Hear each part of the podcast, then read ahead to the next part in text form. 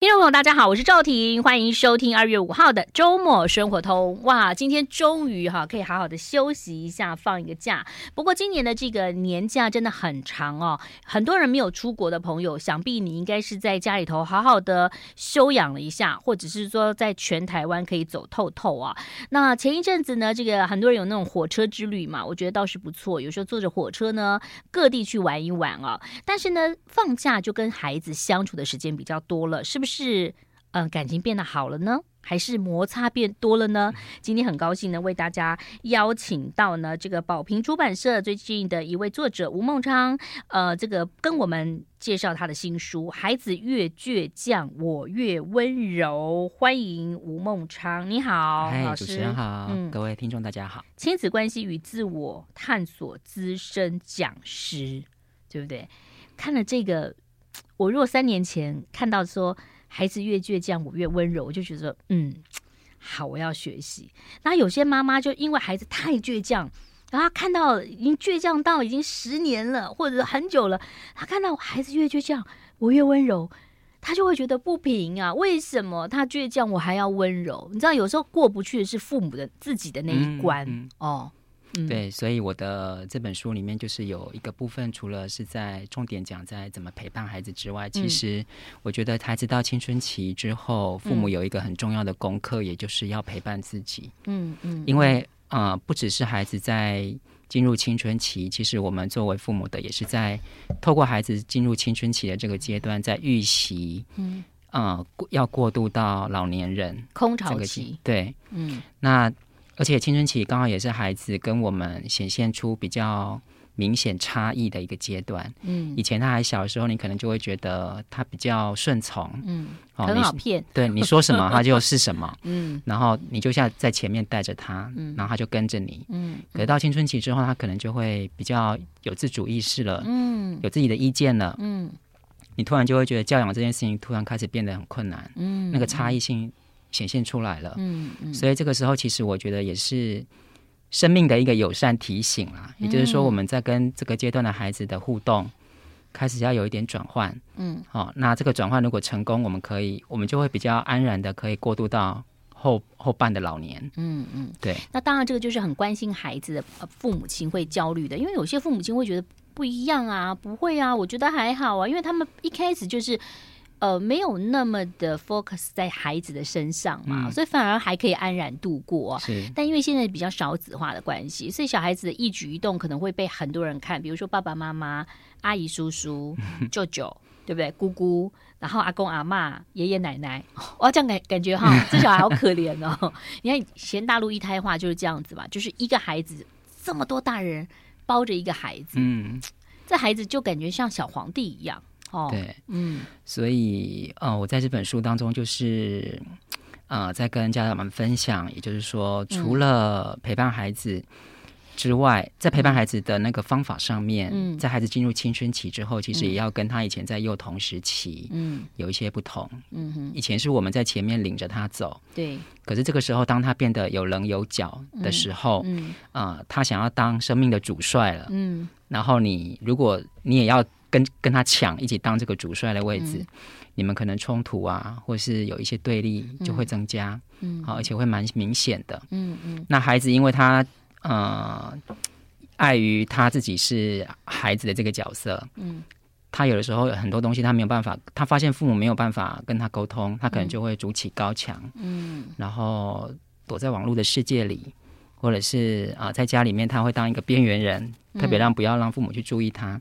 嗯，那我觉得，所以这个时期看起来是一个问题很多的时期。但是青春期就是以前感觉人家都觉得国中嘛，你有没有发现现在很多孩子就是小的时候可能五六年就有青春期，尤其女生可能比较早熟，男生有的可能国一国二。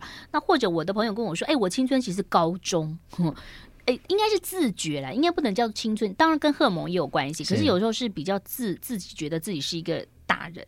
因为现在孩子自己都觉得他自己是个大人，嗯、但他事实上他很多事情也许没有办法处理，嗯哦，所以父母亲就不一定要把某个年龄觉得说哦，那是青春期了，就是在你每天跟他相处的时候，你可能就可以看到他的改变。嗯嗯，青春期在我自己的经验还有我的观察里面，就是他是一个在我们的生命历程里面摸索自己的定位的一个时期。嗯、然后他因为他不太确定，嗯，然后又没有很明确的定位，嗯，然后又感觉上跟这个世界有点呃磨合磨合的状态，嗯、所以内心其实会有很多的彷徨、嗯、茫然，嗯。啊、呃，但是在同才的他又很需要父母的认同，或是得到同才的认同，嗯，所以是处于一个比较。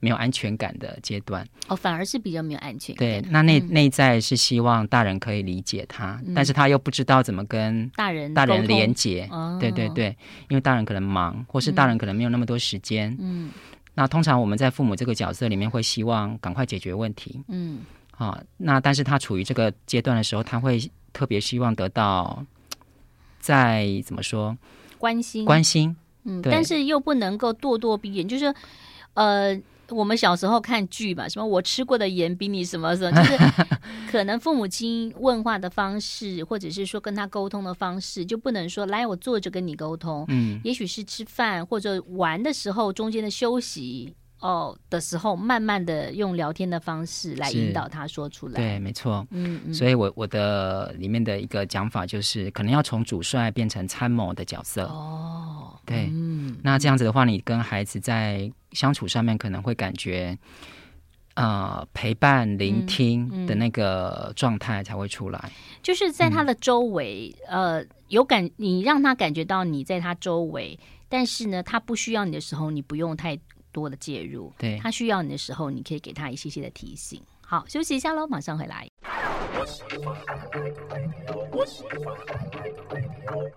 好，今天邀请到的是吴孟昌，呃，亲子关系与自我探索的资深讲师。他的新书《孩子越倔强，我越温柔》啊，嗯、呃，三十个关键的指引，陪孩子也陪青春期的自己再长大一次哦，还要再长大一次哦。嗯，因为每个人心里头都有个小孩，对不对？哈，对。那那我觉得我自己的调试非常好，就比如说我可能几岁，大概你知道有些人。呃，我们如果讲男生，为什么有些嗯男人就到中年会有那种哇迷恋年轻美眉的？因为他自己一直觉得他还是年轻人。那有的男生会，或有的有的人不能讲男生，就会透过不断的谈恋爱，表示说自己还年轻的存在。嗯，所以很多大人其实也没有长大嘛，对不对？对，特别是在青春期这一段，嗯、哦，呃，我之所以会有这样的一个标题，主要是讲说，嗯、其实父母在陪伴孩子的过程里面有一个优势啦，嗯嗯，就是说我们都是青春期的过来人，嗯，不管你在青春期是叛逆，我没有哎、欸，我没有青春期也糟糕，只是说那个阶段有人是。比如说叛逆的人是很平顺的哦，哦，当然差异有各不一样，嗯，但是我们都走过那个段落，嗯、也就是说要定位自己，嗯、要寻找自己，嗯，然后定位自我在这个世界的定位是什么？嗯、我们在寻找的那个过程，嗯，那我们有这个历程的时候，其实如果能够常常透过这个角度来看孩子正在经历的青春期的时候，嗯、我们就比较容易从人性，嗯。而不是角色，嗯，去跟他相处。嗯、所谓角色，就是说我是爸爸妈妈，嗯、你是小孩，嗯。那人性的话，就是我们同样都是人，嗯。哦，所以我知道你在这个年纪的时候，可能会有什么状况，嗯、哦，会有一些同才的压力呀、啊，对，呃，喜欢男生或喜欢女生啊，是，或者是啊呃，不喜欢被评价，嗯，或者是对自己的外形很自卑啊，对，嗯。像我女儿，她进入青春期就有一个很明显的状态，就是她不喜欢人家碰她，不喜欢我碰她的身体，哦，就就很明显，哦，对，然后她她会不喜欢我用那种呃娃娃音在跟她讲话。哦，以前比如说，哦，对啦，那个我觉得那个也是哦，因为你知道，有的阿公阿妈带大，嗯、像我女儿现在六年级啊，那个阿妈还是会说，要不要吃糖？要不要吃饭饭？嗯，要吃糖糖吗？你要乖乖哦。可是因为我从小到大，我都很少跟她用叠字，是是，对对。我在说你女儿不喜欢，对、嗯、你就可以明显说，哦，他已经进入到另外一个阶段了。哦，那所以我就要有意识，就是说我跟他相处的方式可能要不一样。哦、所以你女儿其实。嗯，就是你可以很很明显的感受到，我家小孩呢，我是觉得个性上他好像有一点青春期，可是他对于这个父母亲的那个就还好哎，像比如说出卖一下我先生，说我先生如果在洗澡什么的，他也就是敲敲门就进去刷牙，好像也觉得没什么，因为我们一开始都觉得很正常，嗯，就是小时候就大家爸爸跟女儿一起洗澡，就是是。是浴缸泡啊这样玩，所以可是可能到某一个时间。小孩就会觉得不自在了，对不对？对，他会开始有一些，对，他希望有他的界限，嗯嗯，哦，然后他希望有他的领域，嗯、就会出来了。那你书上其实有写到，就是说其实孩子有时候我们跟他讲话，他就可能就放空，就是说或无声，就是没有反应。但他自己在看手机啊，在网络当中，他就会不自觉露出 可爱的笑容。嗯、其实这个是很多家长都有看到，就是为什么孩子。在看 iPad 的时候，哇，好开心啊！我好久没有看他那种笑容，灿烂的笑容。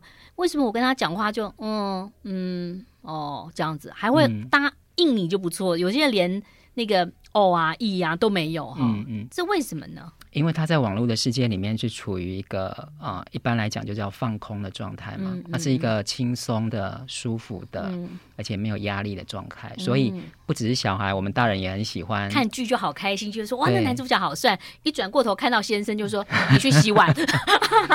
他可以，他会让我们从现实抽离，哦、所以我们大部分人是会被吸引的，在那个状态里。是是嗯、但是如果是在现实的状况里，我们就、嗯、比如说跟父母互动，嗯、看到父母，我们就会感觉说好像又要听说教了，嗯，或是又要感觉好像有一个一个人在那边要上课了那种感觉。那我们人对于这种就是直接的这种反应啊，要多少多久才会改变？就比如说我现在看到了，比如说我现在看到老板，一看说哦，这老板来了哈，或者说我一看到某一个人来说啊，他又来念我了，就是他是怎么样累积出来的？那如果你要改观的话，要怎么改呢？有没有办法？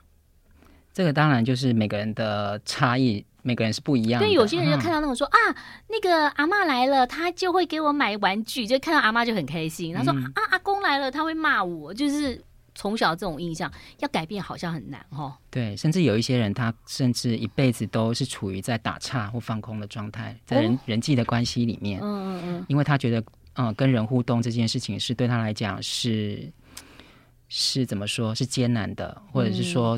嗯互动来讲有太多的复杂，嗯嗯，然后呃，现实当中有很多的艰呃困境，嗯，他他不想要直接直球对决，嗯，所以他可能就会透过打岔的方式，哈、嗯，在萨提尔里面叫打岔，嗯的方式。嗯、那当然打岔的方式有很多种，嗯、那在网络里面是一个方式，嗯，对，嗯，还有其他的方式，对啊，比如说漠视他。比如说有我我就看到有有的有些孩子他在上课的时候，他就会他耳朵他人在现场，但是他是在画画，嗯，但是他没有在听老师在说什么，嗯，对，他很专，他就是让自己在从这个所处的环境里面抽离。抽离出来，对，然后他在那里面得到安全感，嗯，或是感觉没有压力，嗯，对的放松的一个状态。那罗大佑也是这样啊，那个童年那首歌有没有？隔壁班的那个女孩 怎么还没有经过我的床前？窗前对不对？他就是在放空嘛，老是在讲话，讲说，哎，怎么有蝴蝶啊？有什么？哈、哦，这就抽离嘛。所以，如果在陪伴这种孩子的时候，就是父母亲要有觉察到说，嗯，哎，是到底是有什么样的现实的困境，嗯、会让孩子他连呃活在当下，或是跟呃现实处境里面，他没有办法去跟他。啊，直球对决的这个状态，嗯嗯，到底是多艰难呢？孩子会有一点屏蔽自己，啊，或是把自己跟世界隔离起来。会不会这三年更严重？因为这三年很多人都是视讯上课。哦，对。我发现现在很多的孩子就是习惯戴口罩哦，然后习惯的就是在视讯当中可能跟同学讲话对话，但就像很多网友有没有，就是在网络上讲很多，然后网友要约见面都不敢讲话，就你在赖上头好像。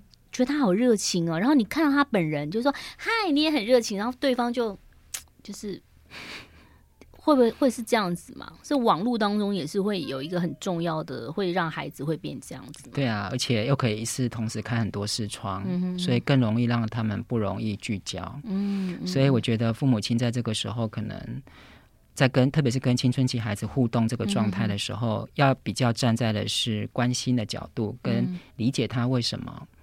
嗯。的这个角度去、嗯、去跟他互动，嗯、而不是下命令，嗯、或是用比较指责的方式，嗯、那孩子可能会躲得更进去。嗯、如果你用指责或是用批判、批评，他可能更不想听。嗯，好，我们待会儿就谈谈，就是我们用关心的角度，但是你要知道他到底发生什么事情，是。怎么样从孩子的口中，呃，让他能够说出他最近发生的事情跟状况，要怎么引导呢？哈，待会儿马上回来。I like 欢迎回来，我是赵婷。孩子越倔强，我越温柔。哈，这个其实啊，这不只是孩子啊。那个，今天我们就要来聊聊，我们怎么越来越温柔？我们心都在流泪，你知道吗？就觉得说啊，有的人说哇，我的事业好好，我的婚姻很好，为什么这小孩就是修炼？他们就说，我记得有一本书叫做嗯，大陆的一个文青写的啊，就说呃，文青好像是。文青这档事，当个妈妈，就意思是说，你当了妈妈之后就不会当文青了，就是知道，就是你整个就是世界啊，你的规划都被孩子给磨掉了哈。那他们那么倔强，我们要越温柔，怎么样过了自己这一关呢？你跟太太呢？太太会比较严格，对不对？呃，相对起来是。嗯那我觉得我们之很多父母之所以过不去的原因，就是说我们前半段花了很多力气在孩子身上，嗯，我们几乎是跟孩子黏在一起的哦。嗯，可是当到青春期这个段落的时候，你发现好像那个状态真的很不一样了，嗯嗯嗯。然后你好像花了很大的力气，还是没有办法找回原来的那个他，嗯嗯嗯。可是。他不会是原来的那个他，他一直在长大，嗯、一直在变化。嗯，所以、呃、他现在就是原来的他，只是他长得成现在。对，就现在的人认识的就是他，人家认识的可能是十五岁的他，但是你是认识从零岁开始的他嘛？所以为什么青春期这是一个永远的，好像长期以来的，大家认为在教养上面很难过的一个关？嗯、主要是因为在这个关里面，嗯、我觉得面对变化或是面对、嗯。我们跟孩子的差异这件事情，嗯，嗯，我们一般人是不喜欢接受的，嗯，哈、哦，比如说我们会，我们不想要那个乖乖小孩，嗯，变成现在这个样，就是改变，嗯、我们希望他永远都是这样，嗯，对。但是到青春期，他真的就是变得不一样了，嗯，或者是说他在这个阶段，他有他自己很多的想法，但那个想法跟我们的期待是不一样的。嗯、我们对于这个孩子的期待，嗯，他未来是一个什么样的人，然后他是一个什么样的个性。嗯然后他未来想要过什么样的生活？嗯，我们以前可能有我们自己的想象，但是孩子现在长出来的样子跟我们当初的想象的蓝图很不同。嗯，所以爸爸妈妈不要太多想象，好，因为现在工作的行业也不同了哈。在我那个年代当中，可能每个人都说你要当老师啊，你要在银行就一辈子做到最后嘛，对不对？那有些人就说哈，你你是在做网络，你做网红，或者你做什么 YouTuber，很多人会说怎么可能？可是你看他，很多人有成就。哦，真的有的孩子去挖矿，然后我一个朋友的孩子就是打电玩变世界冠军啊！我觉得真的跟我们以前都不一样了，对，所以呢，父母亲也要改变。对啊，嗯、所以父母亲反而是要利用孩子进入青春期这个阶段学习，嗯、因为你前面已经花很大力气在陪伴他了，嗯，嗯，然后他进入青春期之后，你也应该要花一点力气陪伴自己。那如果说父母亲说我不知道怎么样的呃。跟青春期的孩子沟通，我干脆就不管他，这样可以吗？这样会不会亲子关系反而是更好一点点？因为一沟通就会就会那个嘛，对不对？比如说你关心他，他会觉得你介入太多，嗯，然后你想帮他解决问题，他会觉得说我自己已经大人，我干嘛要跟你讲哈？那可能很多父母亲说，那就算了，就你自己去自己去处理吧。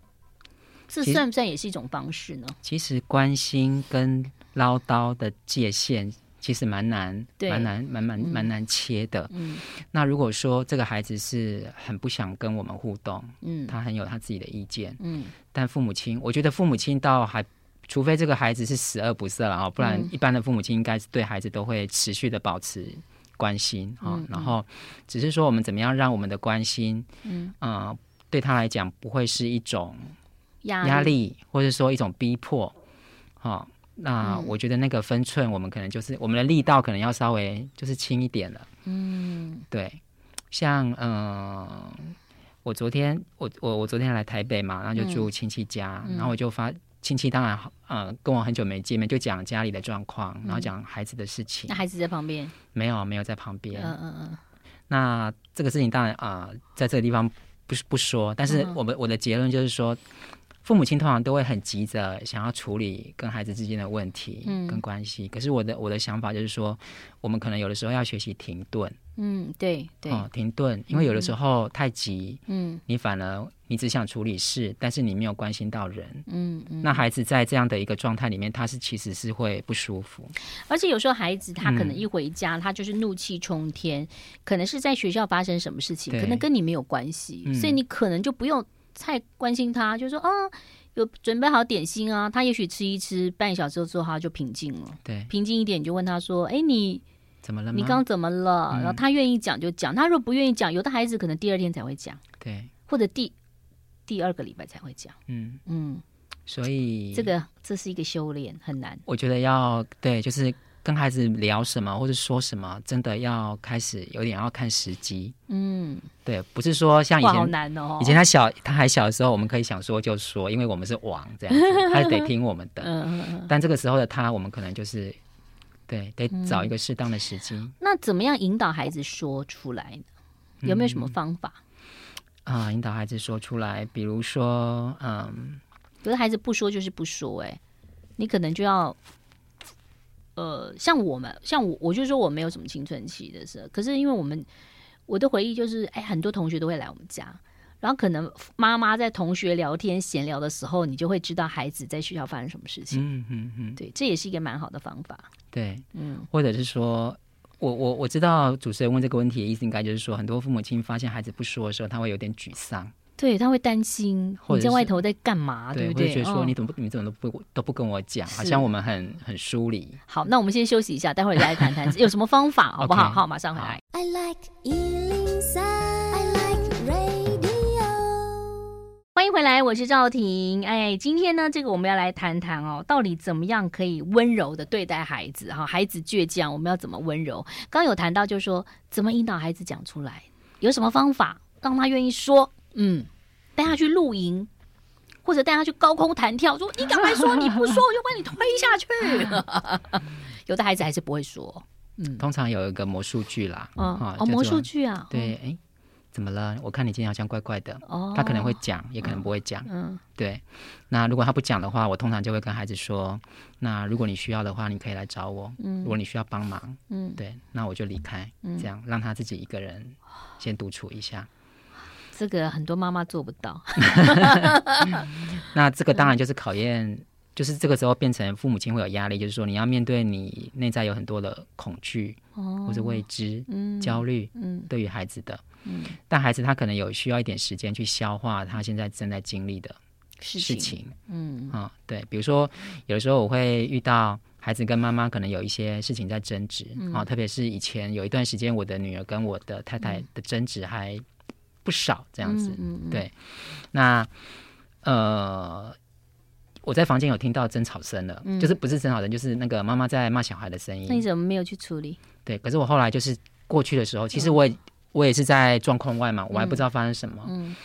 但是看到就是女儿头低低的，嗯。好，那这时候通常就是一个比较开放性的问题，就是说、嗯、怎么了？怎么了？嗯。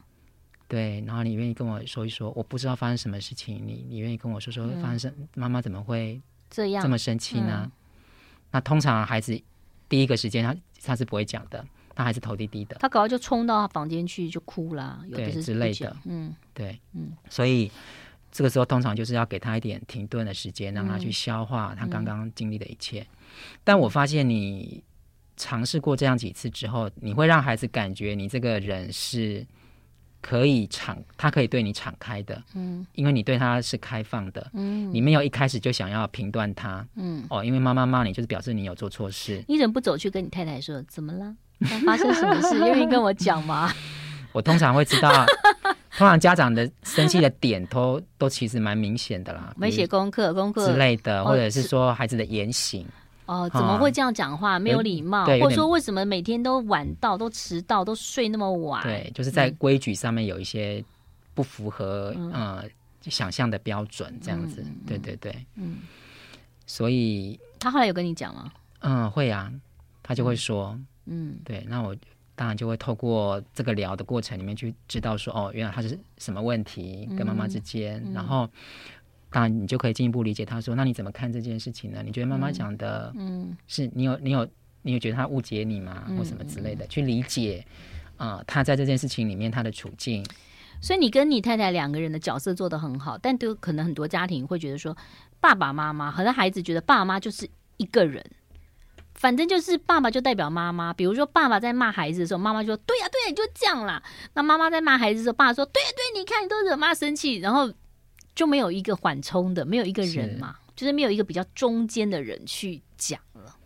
没错，这个也是，嗯、所以家庭也是千差万别。嗯，所以孩子他就会在不同的家庭环境里面去学到他怎么在这个世界活下来。嗯，在萨提尔里面叫求生存嘛。哎呦、嗯，那比如说像刚刚主持人说的那个状态里面，他就会变成，哎，爸爸妈妈看起来像是同一个阵营的，嗯、而且是敌对阵营。哎，你好像有写嘛，有很多那个几对几个十二种，是不是？哦，那是三角关系。哦，三角关系。对对对对，也是有点类似哎。那那个应对姿态的话，萨提也是讲了四种。嗯哼。好，那他的他为了要让自己在这个家庭环境里面活下来，他会找到一个方式。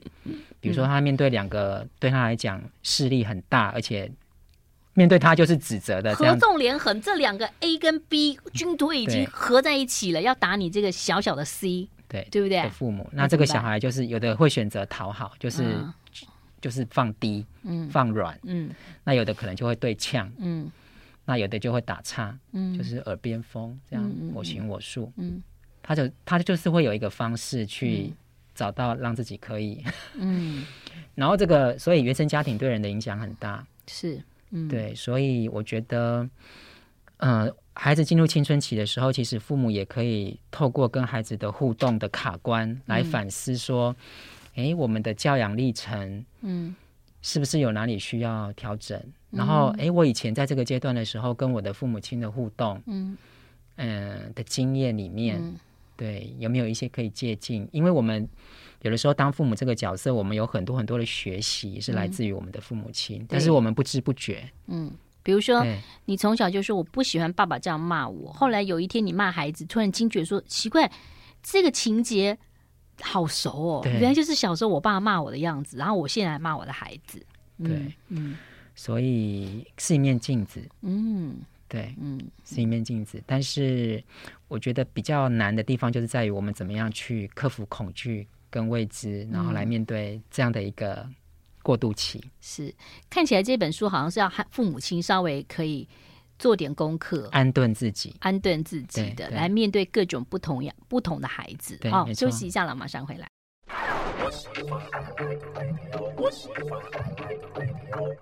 欢迎回来，吴孟昌这个老师哈，亲子关系与自我探索的资深讲师，跟大家来谈谈孩子越倔强，我越温柔哈。介绍这本书，你知道，为人父母的心就是我的心情荡荡。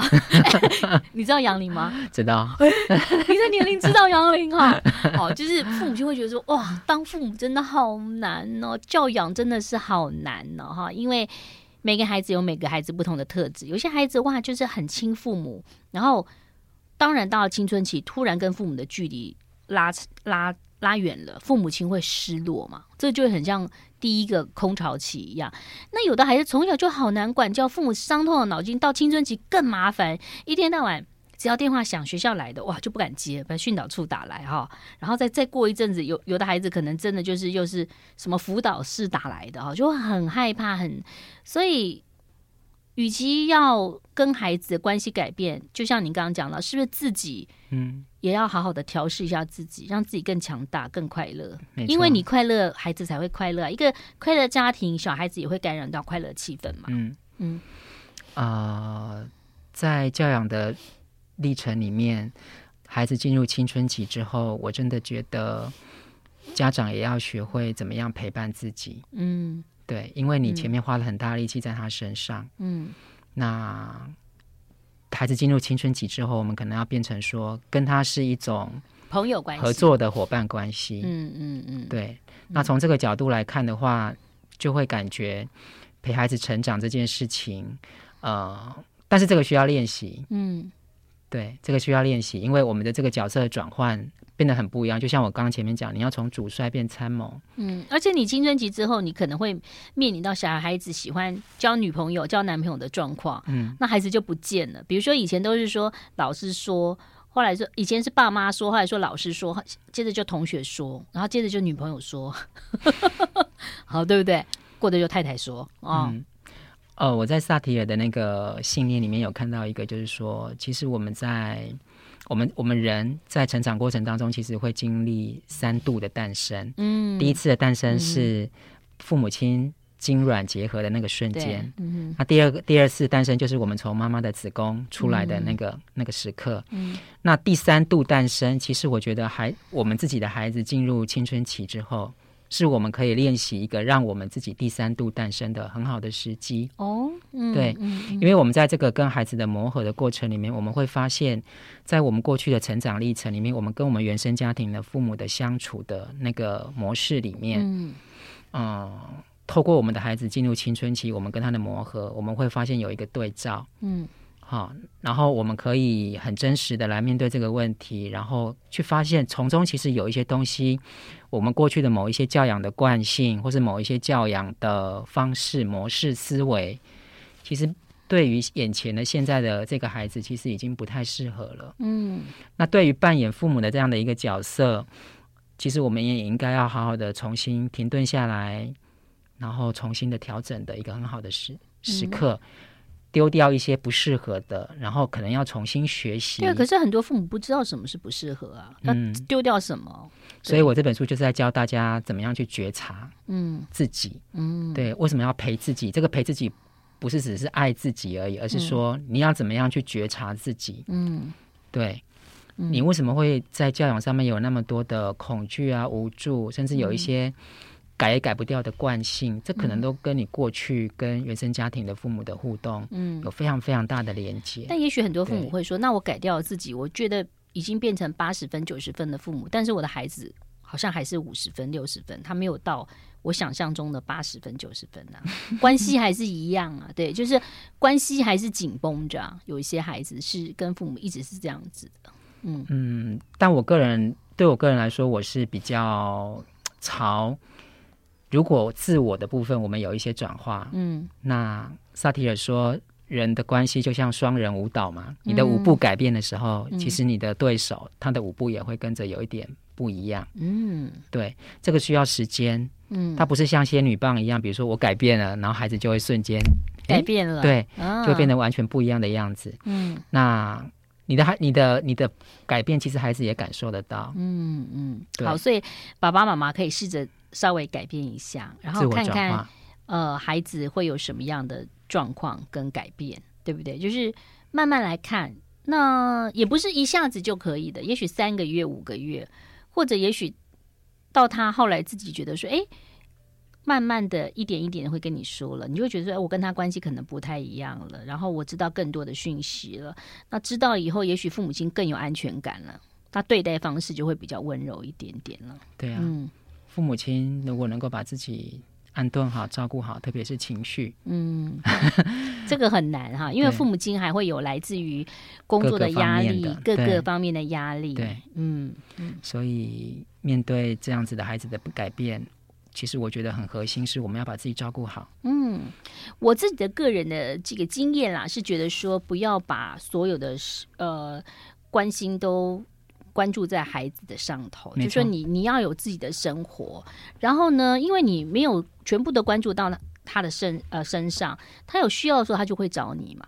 他他也许不找你就表示他活得很好啊，没有什么需要。然后你每天看到他这样开开心心的，我觉得就各自发展各自的空间。嗯，我觉得这是一个也是蛮好的一个方法。